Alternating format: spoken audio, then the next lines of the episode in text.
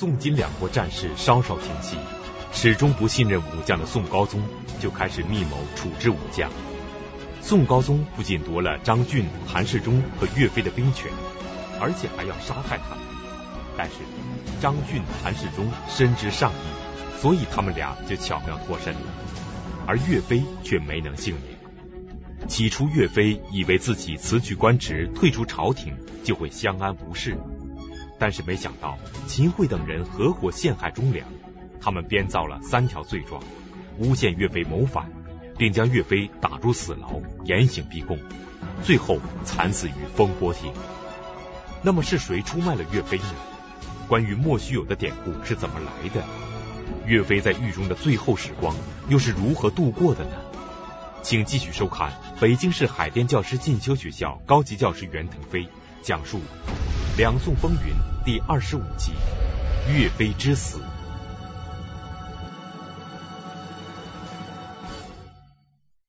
皇帝在这个三大将交权之后，屠刀所指，千军胆寒。呃，张俊、韩世忠逃过了一劫，岳飞没有逃过。皇上要动岳飞，秦桧也要动岳飞。如果不动岳飞，就没法跟这个金国谈和。岳飞的本事是在战场上体现出来。秦桧的本事是在谈判桌上体现出来，是吧？你有有你使本事的空间，就没我使本事的空间。打仗自然是你扬名立万，自然是你立功露脸，谈和就是我立功露脸了。所以他是他是这么，他这个关系是很很容易想想明白的吧？是吧？我作为宰相，我有什么功劳，我能做宰相？大家怎么才能够服我？在社稷垂危的情况下，是我作为宰相挺身而出，跟金国人言和，保住半壁江山。这功劳在我，是我谈出来的，保住了半壁江山。如果是岳飞打出来的，那我就看不出来了，我的我的本事就看不出来了，是吧？所以咱们说呀，秦桧啊，这个在小说家演绎啊一说啊，这个人是个卖国贼。啊，我们不谈论他是不是卖国贼，是吧？秦桧卖国求荣，这个卖国求荣这个话呀，值得商榷，是吧？他卖国，他求什么荣啊？是吧？他在宋朝已经是宰相，一人之下，万人之上，位极人臣，他能够到金国去做宰相吗？反正两边都给宰相，难道他能在宋朝做皇帝吗？或者他到金国去做皇帝吗？都不可能，是吧？他不是他这个求的这个荣。不是说他再高到哪儿去，而是什么呢？我的权位是吧？我一定要牢牢的保住。在秦桧看来，我的这个跟金国人谈和的方法是最好的保全这个宋史江山的方法。那就是跟我我们前前面上一讲我们讲过是吧？你打仗打到哪儿算一战？你的底线在哪儿？没有是吧？我谈和这个是最好的。我认为一定能够使江山社稷得以保全。你必须听我的，你不听我的，你误国呀！在秦桧看来，岳飞也误国呀，是吧？你非要打，不顾国力，你非要打，最后咱们都拖死算，你误国呀，是吧？所以你既然这么干，我就要把你搬掉。将相之间啊，没法沟通，他俩合不了，没法沟通。岳飞什么脾气啊？皇上还没给两句太难听了，就撂脸子，就撂挑子，我不干了。你秦桧这样，岳飞能看在眼里吗？当然，秦桧他也是，就这两个人等于就针尖对麦芒了，是吧？秦桧认为我必须得这么干，是吧？谁要是不这么干，谁就是我的绊脚石；谁要是这个不谈和，谁就是绊脚石，我必须得搬开谁。岳飞就是我必须得收复失地，必须主战，谁不这么干谁汉奸，俩人没法弄了，是吧？没法弄，所以现在军相都要治岳飞，很快找到了盟友张俊。军相将仨人要弄岳飞，要置岳飞于死地。岳飞不死，还有其他的选择吗？宋高宗怕岳飞谋反，秦桧嫌岳飞阻挠与金议和，而张俊嫉妒岳飞，两人早就结下了私仇。此番张俊更是推波助澜，伺机报复。要置岳飞于死地。那么张俊倚仗高宗皇帝和秦桧，是怎样一步一步的去实施杀害岳飞的阴谋呢？张俊就主动跟这个秦桧联系，是吧？这个听说相国您要整岳飞是吧？我有招是吧？我有招去整岳飞，您让我去整他去成吗？秦桧非常高兴，那太成了是吧？你你怎么整他呀？我去说动岳飞的部将王贵，我让王贵出头啊，去告岳飞是吧？告岳飞谋反，哇，这这这个罪过太大，谋反这这个这顶帽子是谁都承受不了了是吧？怎么去告岳飞呢？你怎么能让王贵告岳飞呢？王贵是相当于岳飞的副将啊，他相当于是岳家军的第二把手啊，是吧？这个御前司都统制，按现在的话讲说，如果岳飞要是董事长的话，这王贵相当于总经理啊。岳飞的这个兵权交出来，这岳家军就由王贵来带，所以这个张俊就找到了王贵。呃，史家这个记载啊，说张俊找王贵呢，是因为第一。王贵挨过岳飞的打，还差一点被岳飞给杀了，所以怀恨在心。这一点啊，其实并不成立，是吧？并不成立。王贵多年追随岳飞，出生入死，情同兄弟，情同父子。岳飞是他的老长官、老上级，是吧？大哥，甚至这个、这个、这个父父兄一样吧？这这点不可能。为什么不可能呢？王贵是因为部下犯了这个抢劫罪。所以受牵连，挨了一百军棍。然后呢，这个还有一次呢，是因为这个就是大战在即的时候啊，王贵兵少，所以王贵面露怯意。岳飞当时就急了，那当时就跟他翻脸。大战在即，你身为统帅，说出这种话来，那丧我军志气，就要杀王贵。可是这都是，你想岳飞他可能真杀王贵吗？左膀右臂，他可能王贵张宪左膀右臂，他能真杀吗？不可能真杀呀，是吧？所以王贵并不会因为这个事儿去记恨岳飞。岳飞因为一点小事就把岳云搁地下打了一百棍子，三天没起床，是吧？那人家儿子都这样，你说你部将挨打，这不很正常吗？哪个部将没挨过统帅打呀？是吧？那打那疼你才打你呢，对不对？所以他不会拿这个当事儿。然后有的史家说呢，因为什么呢？因为这个张俊找到了一条足以置王贵于死地的握住了王贵这么一个把柄啊。然后后世史家就在研究，到底这个把柄是什么？到现在为止，没有研究出个结果来。反正王贵出头了，背叛了自己的老上级、老长官、父老恩师、父兄一般的岳大帅。王贵一出头，这个岳飞可就真是就在劫难逃了。然后另外呢，就是还找了一个这个呃的，就是对岳飞怀恨在心的这个部将叫王俊，找了这么一个人，王贵、王俊这二王联名告岳飞。那联名告岳飞，他们俩告岳飞谋反。他俩告岳飞谋反，他问题是得有人弹劾岳飞呀、谁出头来弹劾岳飞呢？呃，岳王坟前边那四尊铁像的又一尊，就是这个牟齐谢啊。这个人是个文官，牟齐谢，他出头弹劾岳飞。牟齐谢为什么要弹劾岳飞？这个宁得罪君子，不得罪小人。牟齐谢是个典型的小人。岳飞什么事儿得罪了他呀？太简单的一件事了。岳飞当年宣抚京湖的时候，那在这个鄂州驻节的时候，牟齐谢是当地的提刑官啊，他是文官，管司法的提刑官，对吧？据说他每次去见岳飞的时候啊。是赶上岳飞正忙啊，也不是岳飞心情不好还是怎么着，反正每次他去见岳飞，说岳飞都很看不起他，对他很轻蔑，他就怀恨在心，是吧？也许他自己这么感觉的。我们知道，尤尤其岳飞对文人是很礼贤下士的，是吧？所以他哎，这一次可逮着机会报复你了，于是他就上表弹劾岳飞。不但他弹劾，他还这个呃找了一个这个呃爪牙啊，就是俩俩人一块上弹章。他这个一上弹章，就有人告诉岳飞了，说这个现在有人弹劾你啊。岳飞一看坏了，有有人弹劾我，大势已去。岳飞怎么办呢？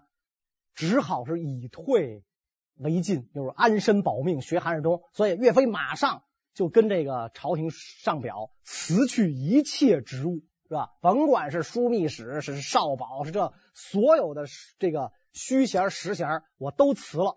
朝廷下旨让这个岳飞充万寿观使，提举万寿观。啊，这个一般呃宋朝的大臣退休致仕，皇上靠什么来养你呢？啊，就让你去提举一座道观，做这个道观的名义主、荣誉主持，那就这个意思。因为那个宋朝咱们前面讲过是吧？徽宗皇帝就极其崇道嘛，是吧？他其实再往前倒，第三代真宗皇帝他就崇道，所以经常有这个宋朝的官员啊是道观的名誉主持。那岳飞就干这个，提举万寿观。岳飞已经知道形势不好啊！当年在这个萧直贤著的时候，他就曾经写过一首小词，叫做《小重山》啊。这首词是这么说的：昨夜寒穷不著名，惊回千里梦，已三更。起来独自绕街行，人悄悄。帘外月胧明，白首为功名。旧山松竹老，祖归程。欲将心事付瑶琴，知音少，弦断有谁听？我们看这根怒发冲冠凭栏处，完全两种不同的心境了，是吧？欲将心事付瑶琴，知音少，弦断有谁听？啊，这大英雄末路的那种感觉是吧？很无辜啊，那种感觉。岳飞一腔热血，精忠报国，忠肝义胆，天地可见。然而，昔日的百战名将，如今是英雄无用武之地，他再也不能上阵杀敌了，只能是填词一首，聊以自慰。岳飞本以为自己辞去官职，退出朝廷，就会相安无事。但是秦桧等人岂能善罢甘休？接下来，他们又想出了更坏的主意来对付岳飞。这个时候，大网已经罩下，屠刀已经拔出，啊，闪亮的屠刀已经出鞘了。这个秦桧这帮人给岳飞罗织罪名，啊，罗织罪名，他怎么罗织呢？三条，啊，三条罪名，这三条罪名。条条可以置岳飞于死地。第一条罪名说，岳飞在某年某月某日啊，可能就是这个朱仙镇班师之后，怀恨在心，在这个军营当中公开放话，岳飞说过这种话：国家没救了，皇上不修德，本来能够收复失地，是吧？直捣黄龙，结果你十二代有金牌班师，国家没救了啊！这话要传到皇上耳朵里，了得吗？指斥称舆啊，是吧？这称舆就是皇上的尊称嘛。你敢直直接指挥指斥当今天子，你岳飞敢公开说国家没救了，皇上不修德，你这不是找死，这是什么呀？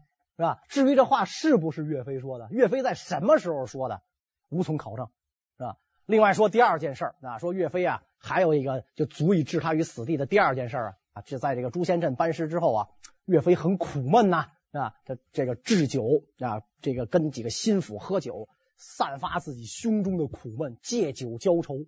岳飞就问张宪啊，这天下的事儿应该怎么办呢？张宪回答：您想怎么办就怎么办。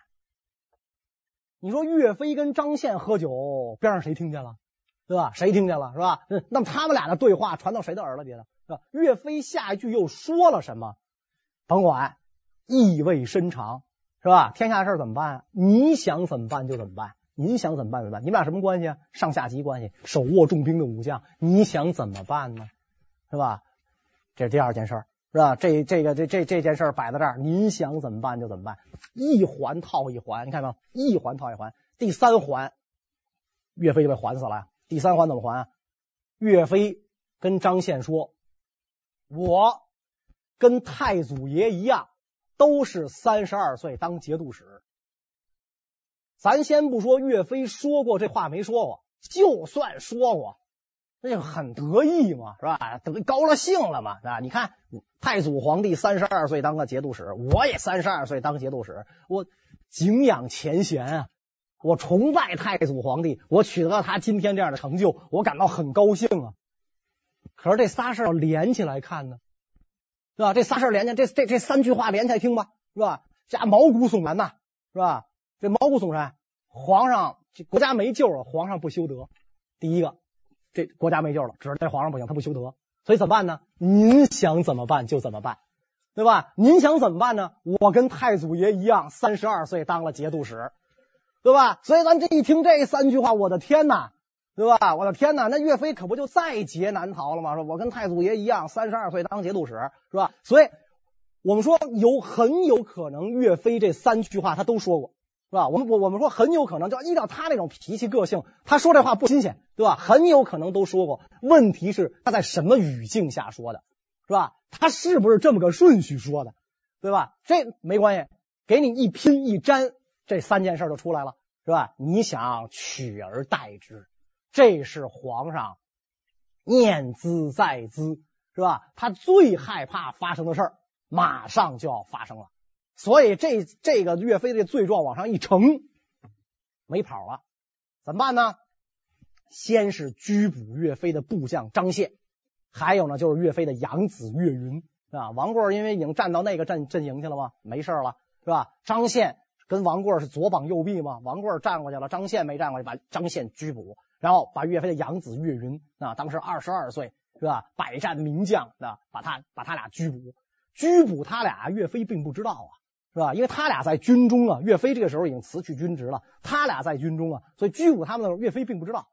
然后以这个相府啊、中书省这三三省的这名义下发了省牒，派殿前司统制杨仪中去抓捕岳飞。秦桧等人合伙陷害忠良，他们编造了三条罪状，诬陷岳飞谋反，并下令抓捕岳飞。面对秦桧等人的恶意陷害。岳飞岂能坐以待毙，任人宰割？那么岳飞会怎么办？而秦桧派去抓捕岳飞的杨仪中，他和岳飞又是什么关系？他见到岳飞之后会怎么说？岳飞会老老实实的跟他走吗？宋朝的武将啊，有结拜的传统。杨仪中跟岳飞也有八拜之交。杨仪中，唐时。岳飞一看杨仪中来了，杨仪中是御营司都统制，相当于这个禁卫军总司令，从在皇帝身边的人啊，相当于我们今天的卫戍区司令啊，警警警卫警中南海警卫团，相当于这样的。哎，他来干什么？所以岳飞非常惊愕，他也感觉到大事不好，所以岳飞就问：“哎，石哥，你来干嘛呀？是吧？你有什么事你先来，是吧？”杨仪中就把这个省牒拿出来给岳飞看，是吧？这个。省牒的中心思想就是一句话：把活的岳飞给我带回来。那秦桧就这么一个意思，把活的岳飞带回来，是吧？说你说这个这个呃，你别担心，是吧？这个咱到那之后呢，就你把话说清楚，那可能有点误会，你说清楚这事儿就完了，那就很很能这个解释完，是吧？包括这个张宪、岳云全能放出来，你就跟我走一趟就完了。然后岳飞看了这个之后，心情十分沉重。命令家人置酒，是吧？家人置酒款待这个杨仪中啊，说石哥，那你等等，是吧？我回去收拾收拾。这么远的路，是吧？这一去谁知道，呃，得多长时间啊？我在临安又没有家，是吧？我带点换洗衣服，我就我就，哎，杨仪中害怕，这岳飞他不会是上吊去了吧？是吧？因为这个省牒上丞相的意思是把活的岳飞给我带回来。再一看，岳飞的家人端出酒来了，请杨仪中喝。杨仪中就不敢喝呀，这酒里给我下了药了吧，是吧？我喝了之后，他会不会就跑了呀？杨仪中端着这杯酒啊，犹疑不决。然后他就问岳飞家的这个仆人啊，说这个岳少保他现在干嘛呢？啊，说正在后边收拾啊，嗯，神色如何？面色如何？很很正常，是吧？面色如常。哦，放心了，啪，这杯酒一仰脖进去了。然后岳飞收拾完了出来。说石哥，我信你，你敢喝我这杯酒呀？就是你不担心里边有毒，证明你心地磊落。杨仪中一脑门子汗往地上甩，是吧？你想我差一点的话，我要不喝这杯酒的话，那岳飞就跟我翻脸了啊！现在总算我任务可以完成了，带着岳飞上路。岳飞上路啊，他要经过岳家军的驻地啊。岳家军都明白大帅为什么去啊？他肯定是因为这个。呃，岳云、张宪从军中抓走的嘛，是吧？所以都明白大帅这一去绝无好下场，所以投宿的时候啊，借宿在这个古寺里，借宿在人家。杨仪中就让人呢看管岳飞，但他又不敢跟公开跟岳飞翻脸，啊，因为这个这个岳飞甭管是论功劳、论地位，是吧？论这个声誉，都远在他之上嘛，他没法公开翻脸，所以就暗中监视。他就看到一波一波的岳家军的将领到这个驻地来见岳飞，是吧？来见岳飞，然后这个这这些个将领声泪俱下，那跟着跟岳飞谈谈的声泪俱下，是吧？然后岳飞最后拍桌子，把他们全给轰出去了，神色冷峻，拍桌子把他们都轰出去了，是吧？说什么呢？就是岳飞啊。他要这个表明自己的心迹啊，皇天厚土可表此心。我不负朝廷，是吧？你们不要跟我说这些，很有可能是这些将领劝岳飞，咱不能说谋反吧，最起码要自救啊，自救。岳飞都拒绝了啊，我不负朝廷，所以我到了这个朝廷上，这个事儿全能讲清楚，没有什么可怕的，是吧？于是岳飞就就到了这个杭州。岳飞行事光明磊落，但求问心无愧。为了证明自己的清白，岳飞决定跟杨仪中回杭州。但是，一回到杭州，不容岳飞分辨，就被打入大牢，严加看管起来。那么，秦桧会派什么人来审理岳飞这个案子？而岳飞谋反罪名又是否能够定案呢？一进这个杭州城，就给下了狱了，是吧？下了这个大理寺监狱，由这个。御史中丞何柱主审岳飞，进入厅堂，岳飞一看四座官员，哎，是吧？我堂堂的这个这个这个岳侯啊，我堂堂少保，我怎么枢密副使跑这儿来了？啊，你们干嘛给我带到这个监狱里来啊？是吧？这何柱就说呢，有人告你谋反啊。岳飞二话不答，衣服一脱，是吧？背上四个大字：尽忠报国。评书演义说是精忠报国，可能是从那精忠岳飞那演绎来的。尽忠报国是吧？而且这四个字也不是他妈赐的，这在身上刺字，这是技术活是吧？他妈干肯定是干不了这个。说你看是吧？我不用说话，你看那背上随时这四个字：尽忠报国。御史中丞何柱一看啊，你说这样的人谋反，打死我我也不能相信，让我审他没法审。审了几天你也审不出什么来。你说王贵告我谋反，好，你让王贵来，我跟他对质。王贵敢来吗？他不敢来啊，是吧？王贵根本就不敢来啊，那他他他愧对自己的这个老上司，王贵不敢来，是吧？好，那你说王俊告我，你让王俊来，王俊他死了，啊，王俊死了，那你有什么证据证明我们俩谋反啊？因为这个王俊给张宪写过信。啊，这个张宪给或者是给王俊写过信，甭管谁给谁写过信，信上有谋反之意。岳飞说：“好啊，那你把信拿出来我看看。”信上张宪烧了。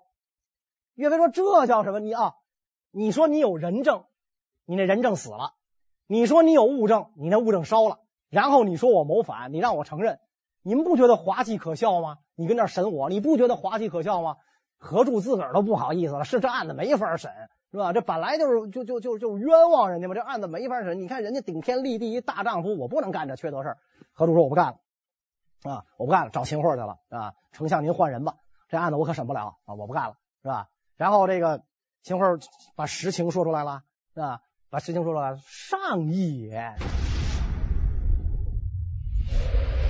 这不是我要你审的，皇上让你审，你不干，你这官还干不干了？是吧？你不审他这官，你干御史中丞，你干不干了？啊？何柱说：“我岂为区区一岳飞请命，是吧？从这句话就看出来，何柱并不是很看得起岳飞。区区一岳飞，何柱御史中丞，相当于我们今天的这个呃监察部门的首长，文官看不起武将，是吧？我岂为区区一岳飞请命？只不过什么呢？强敌未灭，无故戮一大将，失士卒心，非社稷之常计。”将来社稷有难，谁去定国安邦？啊！秦桧一看，你这榆木疙瘩脑袋，怎么劝都没用，是吧？你不审，下去吧，官甭干了。哎，把大奸贼牟齐谢推到前台，你去审他去，是吧？你跟他有仇吗？不是，是吧？他当年那么轻慢你，你现在总算是这个这个这个有有一个出口气的机会了。所以牟齐谢就来这个审这个岳飞，啊？审这个岳飞啊。他独用变独行啊，啊，就拷打岳飞啊啊！岳飞一代名将啊，在这个呃厅堂之上，他受受这个毒刑啊，是吧？然后说他挨了打了吗？那他身体的很痛苦啊，啊，他很疼啊，是吧？然后岳飞就这个就是等于就是站站立的那个姿势就很散漫。结果岳飞刚就是我我松懈一点，想想想喘口气儿，我想松懈一点想站，马上那个狱卒就喊岳飞插手立正。这样统帅千军万马的大将悚然听命啊！就看每读史读到这个地方，就是就是人们讲读史读到伤心处，是吧？历史有让人伤心的地方，每读到这个地方啊，那样的大将名将为国家立立下赫赫功勋的名将违命下吏，是吧？你小小的狱卒居然敢呵斥岳飞插手立正，岳飞就得悚然听命。是吧？所以这么审审不出结果来，是吧？审不出结果来怎么办呢？最后这个宋高宗啊就下旨啊，甭管有没有结果，甭管有没有口供啊，赐死。这道旨意，史学家们认为肯定有。如果没有宋高宗的首肯，秦桧是不敢弄死岳飞的啊，是害死，肯定有，但是永远找不到了，那肯定后来就被销毁了。所以风波亭上断送忠良了。岳飞当时被关在了临安的大理寺狱中，这里是南宋最高法制机关之一，而风波亭正是狱中一座亭子的名字。相传一代名将岳飞就惨死在这里。那么岳飞最后是怎么死的？他在狱中的最后时光又是如何度过的呢？据说这个在这个监狱里的时候啊，有的这个岳岳飞的老部下呀，置酒去探望岳飞。岳飞是在监狱里过的大年三十啊，是吧？所以这个这个老部下就就就就就去看他，不知道怎么混进去看他，是吧？让让岳飞喝酒，是吧？喝这个屠苏酒，是吧？岳飞看到这个屠苏酒啊啊，那是。泪下潸然，他想起当年什么见屠苏，想起了黄龙痛饮呐、当年我什么岳飞平时酒量很大呀啊，因为有一次喝酒打了人了，高宗皇帝说你别喝酒了，你以后就别喝酒了。所以岳飞立誓是吧？什么时候我再破这个九戒，收复中原，迎回二圣，我破九戒，否则我不开戒。现在可能就是人生的最后一杯酒了。是吧？见屠苏，想起了黄龙痛饮，满江红，班师照，历历前尘。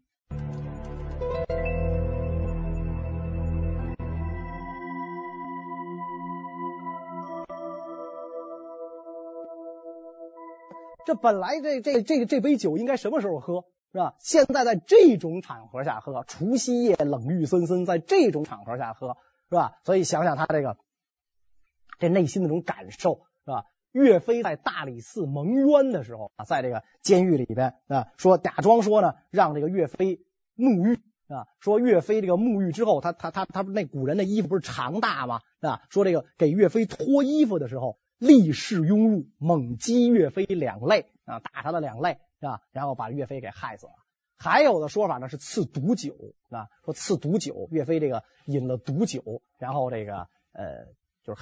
含含恨去世啊，含冤去世。本来这个秦桧心存这个这个愧疚啊，是吧？大英雄被害死了，所以本来一开始说的是这个岳云、张宪流放，高宗皇帝下旨判斩刑啊。两员名将啊，尤其那个那个岳云死的时候才二十二岁啊，是吧？那样的在在战场上出生入死的百战名将，是吧？判了斩刑啊，所以。英雄殉难之后，夺官抄家，一抄这个岳飞的家呀，发现了什么呢？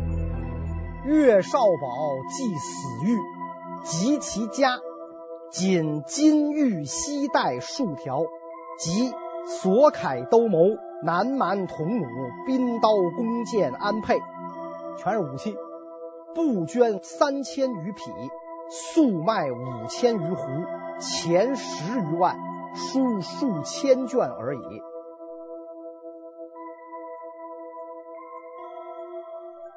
你看这为国尽忠一辈子的人，死了之后家里抄着点什么，都是兵器，是吧？并他自个穿的这个兵器铠甲，是吧？然后三千多匹布帛，五千多斛粮食，十十余万钱，是吧？然后这这个一一些薄田，是吧？没没也没有几座宅子，而且全都没收入关。你再看那几位，是吧？你再看那几位，包括韩世忠，岳飞也比不了啊。韩世忠一一年他的这个地租的收成就是五万担呢，啊，就五万担。岳飞可能。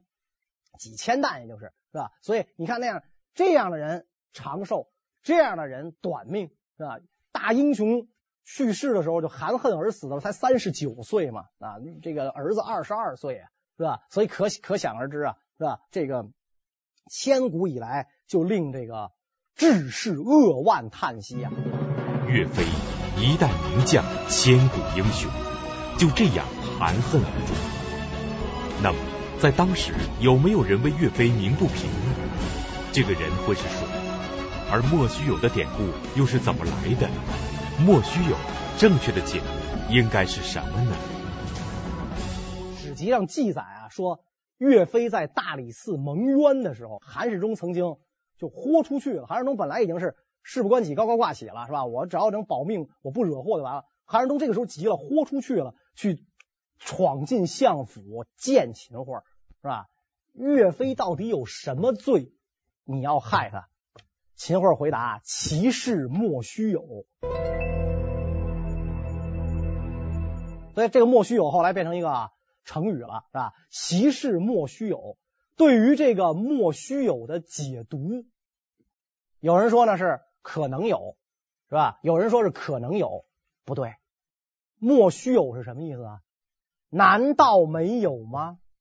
应该是这个意思，是吧？就是说，秦桧跟韩世忠用的是什么话呢？反问的语气，诘问的语气，是吧？你岳飞到底犯了什么罪？他的罪难道没有吗？一句话就把韩世忠给打发了，证明秦桧怎么样？有恃无恐，对吧？我懒得跟你废话，说不是说啊，韩世忠过府就一闯，问秦桧是吧？拍着桌子问秦桧。是吧？你这么做自毁长城，你这对得去吗？秦桧哆哆嗦嗦的嗫嚅着说了一句话，又可能有吧？不是这意思。秦桧的气势比韩世忠大多了，是吧？难道没有吗？这就不不不从从这个从这句话上，我们就可以看出来岳飞的悲剧的症结所在呀，对吧？那秦桧有恃无恐啊，啊，有恃无恐，铁案如山，你翻不了啊。整个宋高宗一代没翻案。宋孝宗的时候才给岳飞翻案啊！岳飞死后几十年才追封鄂王，那宋朝又要北伐的时候才追封鄂王，是吧？这个《宋史》是元朝的人写的，元朝人写《宋史》的时候，写到这一段啊，这个元朝人大发感慨啊，说什么呢？西汉而下，若韩彭将冠之为将。代不乏人，求其文武全器，人治并失，如宋岳飞者，一代岂多见哉？史称关云长通春秋左氏学，然未尝见其文章。非北伐，军至汴梁之朱仙镇，有诏班师，非自为表达诏。忠义之言流出肺腑，真有诸葛孔明之风，而卒死于秦桧之手。盖非与会势不两立，使非得志，则今仇可复，宋耻可雪；会得志，则非有死而已。昔刘宋杀谭道济，道济下狱，嗔目曰：“自坏汝万里长城。”高宗忍自弃其中原，故忍杀非。呜呼冤哉！呜呼冤哉！这段话什么意思呢？说西汉以来啊，像韩信呐、彭越呀、周勃呀、灌婴啊这样的名将，代不乏人，那每朝每代都有啊。然而像岳飞这样文武全才、人质并施的这样的名将，一代岂不多见？没有。啊，没有过是吧？说关云长通春秋左氏之学，啊，我们前面就说过这个问题是吧？哪个地方一塑庙，关云长读书都读春秋，好像关王爷一辈子就会得得念这一本书，对吧？四书五经，它只是五经之一。关王爷一辈子就读这一本书，是吧？而且你也没见过关王爷的文章，是吧？也没见过他的文章留下来。那诸葛亮前后出师表不都留下来了吗？啊！但是我们看岳飞在朱仙镇啊，皇上他班师，他有答诏啊，就有这个奏折。这些奏折，今天岳飞的这些东西全都留了下来，是吧？岳飞的孙子岳珂专门编了这么一本集子，是吧？全都留了下来。他这个东西你可以看出来，他有诸葛孔明之风啊。他最喜欢的就是这个前后出师表啊。那他由他的手书啊，手书出师表都留了下来，是吧？所以他这个是这样的一个忠义之人，结果不幸遇害，是吧？就像当年南北朝都是刘宋杀韩道济，杀大将韩道济，也是怀疑大将谋反要杀他。韩道济就说：“你们自坏自己的万里长城。”说岳飞也是，你宋高宗自坏长城，所以呜呼冤哉，呜呼冤哉，是吧？后人对他的评价是这么高。当时出使金国的南宋的使臣叫洪浩，听说岳飞冤狱之后，是吧？痛哭流涕，给给这个呃南宋写密信呢，那把这个密信藏在蜡丸里，持书奏报，惋惜的表示啊。今人所谓福为非，至以复呼之。诸求闻其死，浊酒相贺。金军跟岳飞叫岳大爷是吧？以父呼之，伯父，你你是我大爷，我我怕死你了是吧？结果一听说他死了，大家摆酒相贺啊。我们的这个大对手啊，是吧？我们这个对手啊，没死在我们手，他也不可能死在我们手里。结果宋朝自毁长城。岳飞呢，这个人无论人品，无论他的战功，无论他的学识素养，在中国古代的名将当中，堪称是数一数二。曾经有这样的这个一首诗，这首诗啊叫《题胄马封》。那我们听后，尤其最后两句。誓将七尺愁名胜，怒指天涯泪不收。我七尺之躯捐报明君圣主，怒指天涯泪不收。结果明君圣主就这样对待他，酿成这个千古冤狱。岳飞一死，宋朝跟金国的和议就要达成了。关于这个内容，我们下一讲再讲。谢谢大家。